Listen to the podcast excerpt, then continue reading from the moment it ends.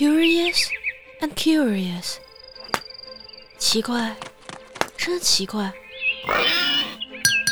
欢迎收听由小十七播讲《爱丽丝梦游奇境》中文版有声广播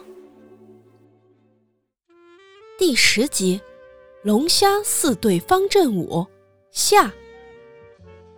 虽然如此，他还是站了起来。开始背诵，不过他满脑子都是那对龙虾的四对方阵舞，以致他简直不知道自己在背些什么。而他背的句子也确实非常稀奇古怪。这是龙虾的声音，我听见他在废话。你把我烤得太焦了，我的发须得用糖撒。就像鸭子用眼睑，它却用鼻子整裤带和扣子，把脚翻成外八字。沙滩完全晒干时，它像云雀乐陶陶；弹起鲨鱼来，它用鄙夷不屑的腔调。可是浪潮起，鲨鱼出现的时候，它的声音战战兢兢。颤颤抖抖，这跟我还是个孩子的时候常常背诵的那首诗不一样啊。格里芬说：“嗯，我以前也从来没有听过这首诗。”贾海龟说：“不过它听来不是一般的莫名其妙。”爱丽丝闭口不言语，她已经坐了下来。双手捂着脸，心里琢磨着，不知道一切事情究竟会不会再正常起来。我很愿意这件事情能解释一下。贾海龟说：“他无法解释。”格里芬连忙说：“继续背下一首诗吧。”不过，关于他的脚趾头怎么了？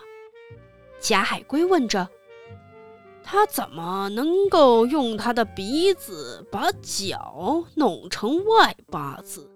你说说看。”那是舞蹈教室里的第一个足部基本位置，爱丽丝说。不过她已经被整件事情弄得头晕脑胀、狼狈不堪了。她渴望换个题目谈谈。继续背下一首诗吧，格里芬重复的说道。开头一句是“我经过他的花园”。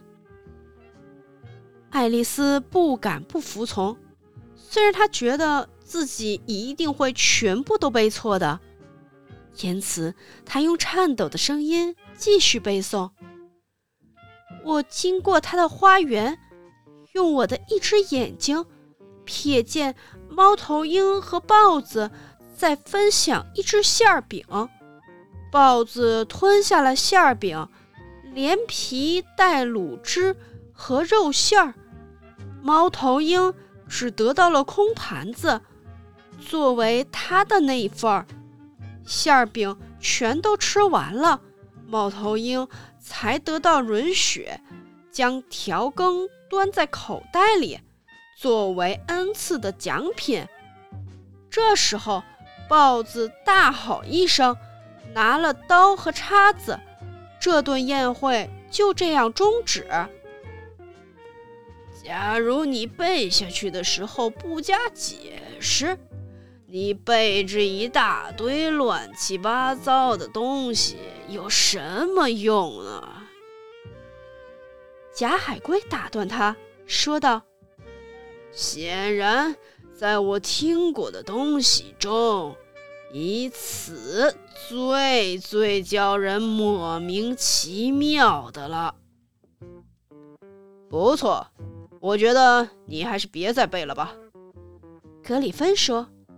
而爱丽丝对此真的求之不得。咱们试试龙虾四对方阵舞的另一种花式，怎么样？格里芬继续说道：“或者你可喜欢听听假海龟给你再唱一支歌呢？哦，一支歌呀，请吧。要是假海龟能好心唱一支的话，爱丽丝回答。他说的那么急切，以致格里芬用相当不快的音调说：“哼，萝卜青菜各有所爱，给他唱那首《海龟汤》吧，怎么样，老伙计？”假海龟深深地叹了一口气，开始用一种抽搭搭、断断续续的声音这样唱道：“可口的汤啊，味浓有营养，颜色绿汪汪，待在大汤碗里，热气腾腾等人尝。见到如此美味，谁能不弯腰赞叹？”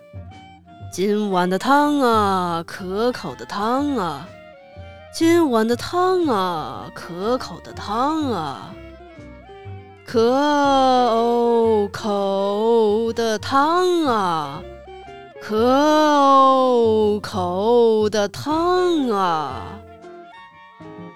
可口的汤，今晚可口的汤，可口的汤啊！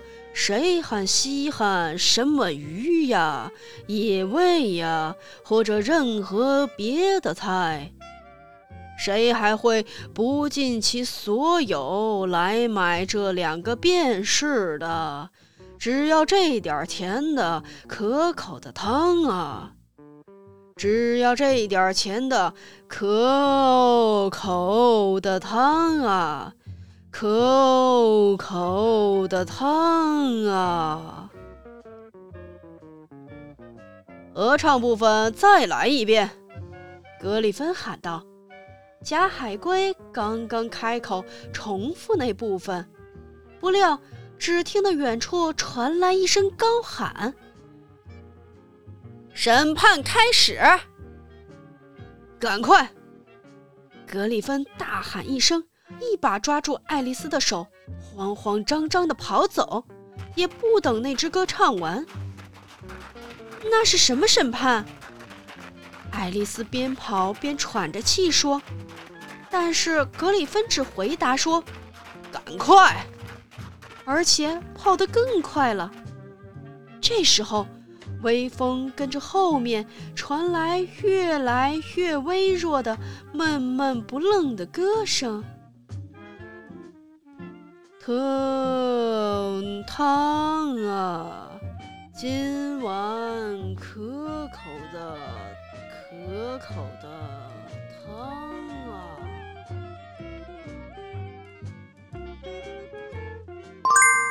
本集播讲完毕。如果你喜欢，不要忘记三连、订阅、喜欢、关注我哦。